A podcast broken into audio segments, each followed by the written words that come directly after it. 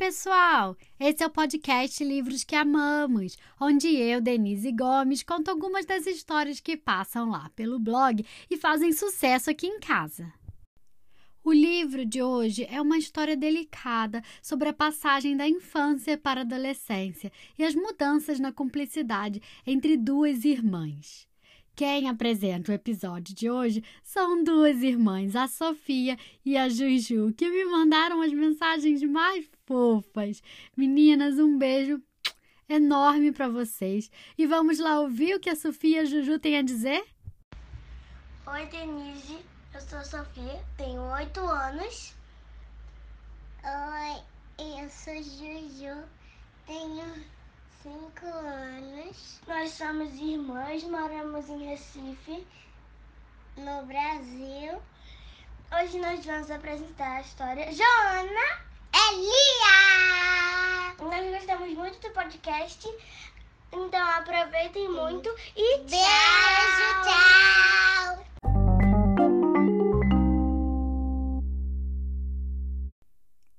Joana é irmã de Lia e Lia é irmã de Joana.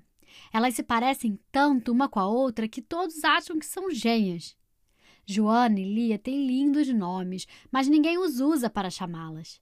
Na maioria das vezes, em casa ou no colégio, para abreviar, as pessoas dizem: chamem as gêmeas, as gêmeas estão prontas, onde estão as gêmeas?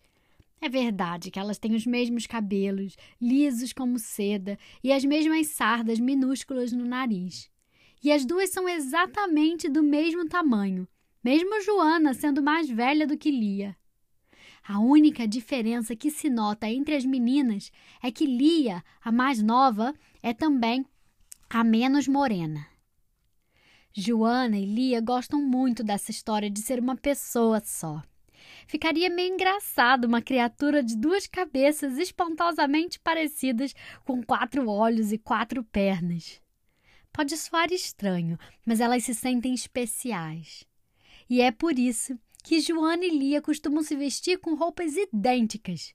Para reconhecê-las com mais facilidade, seus pais lhes compram os mesmos vestidos, mas de cores diferentes. E está tudo bem assim. À noite, as duas brincam de adivinhar o que vão ser quando crescerem. Às vezes, Lia propõe virarem trapezistas famosas num circo, e Joana logo concorda. Depois, Joana inventa que as duas têm um importante hospital para animais feridos. Em outras noites, são floristas. Venderão rosas na primavera e pinheiros no Natal e vão se imaginando bibliotecárias, sopradoras de vidro, comissários de bordo. Depois decidem abrir um orfanato. Pensam em virar até assaltantes, todas vestidas de preto, contanto que possam trabalhar em dupla.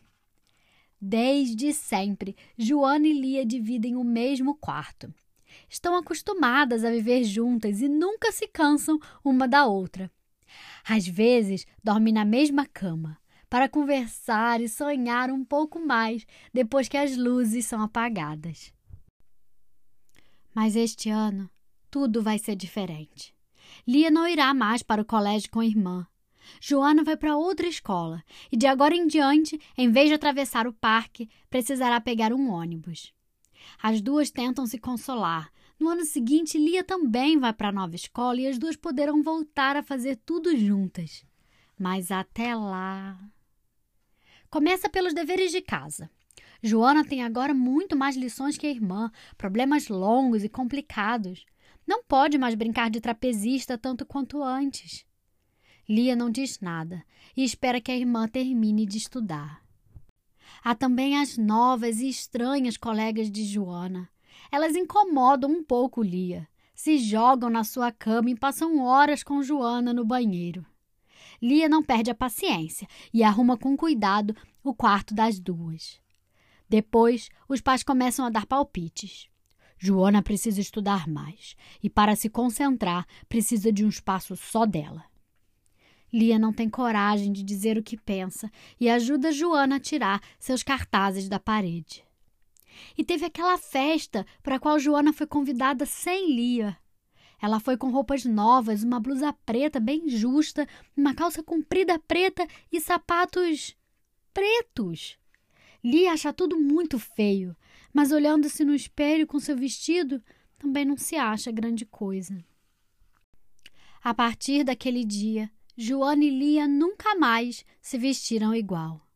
Não usam mais as roupas uma da outra e, aliás, já não são do mesmo tamanho. Joana cortou os cabelos bem curtos e as duas irmãs se parecem cada vez menos. Ela usa tênis e uma mochila e implica com as tranças de Lia, seus vestidos floridos, os babados e as fitas. Quando há visitas para o jantar, Joana diz: Daqui a alguns anos eu serei alpinista, escalarei montanhas imensas e respirarei um ar incrivelmente puro. Ou então, quando eu crescer, serei mergulhadora e irei até o fundo do mar onde os navios encalham. Que ótimo! comentam os convidados. E você, Lia, o que você quer ser quando crescer? E Lia dá a resposta de sempre. Eu vou ser trapezista num circo, ou sopradora de vidro, ou bibliotecária. Mas todos esses projetos não fazem mais muito sentido. Finalmente, Lia também vai para a nova escola. Mas logo se decepciona. Ela e Joana não têm os mesmos horários de aulas, nem os mesmos professores. Suas salas nem ficam no mesmo andar. E quando por acaso ela cruza com a irmã nos corredores, Joana mal fala com ela. Um dia, o professor dá um tema de redação. Imaginem-se daqui a 20 anos, sua profissão e suas aspirações. Escrevam a respeito. Lia volta da escola, vai para o seu quarto e se acomoda. E escreve. Imagina que será pintora, viverá rodeada por tubos de tinta e cestas cheias de maçãs. Morará no ateliê engraçado, com janelas grandes e tapetes, cobrindo todo o chão, exalando um cheiro bom de óleo e essências desenhará homens, mulheres e muitas outras coisas. Fará quadros de trapezistas, de crianças, de aviões e animais.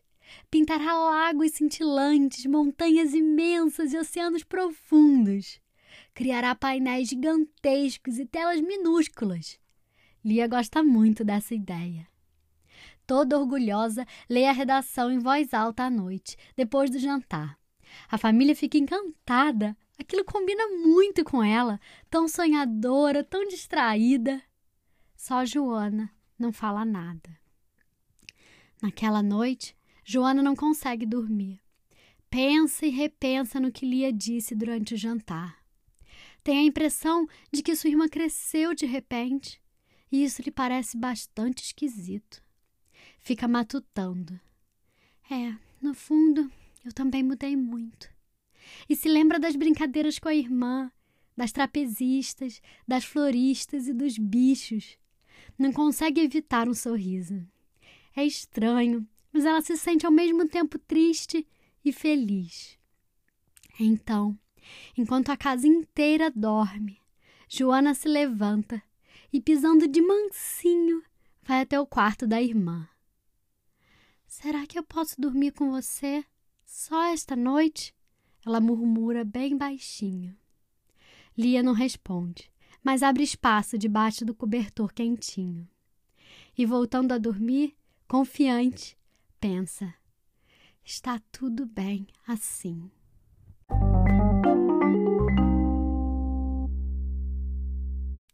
E aí, gostaram da história? O livro de hoje se chama Joane Lia escrito por Sandrine Bonini, ilustrado por Sandra Desmazieres, com tradução de Celina Portocarreiro e publicado no Brasil pela Pequena Zahar. Se você gostou, compartilhe com seus amigos e me siga nas redes sociais. Eu estou no Instagram e no Facebook com o nome Books We Love, underline Livros que Amamos, e no YouTube, o canal Livros que Amamos.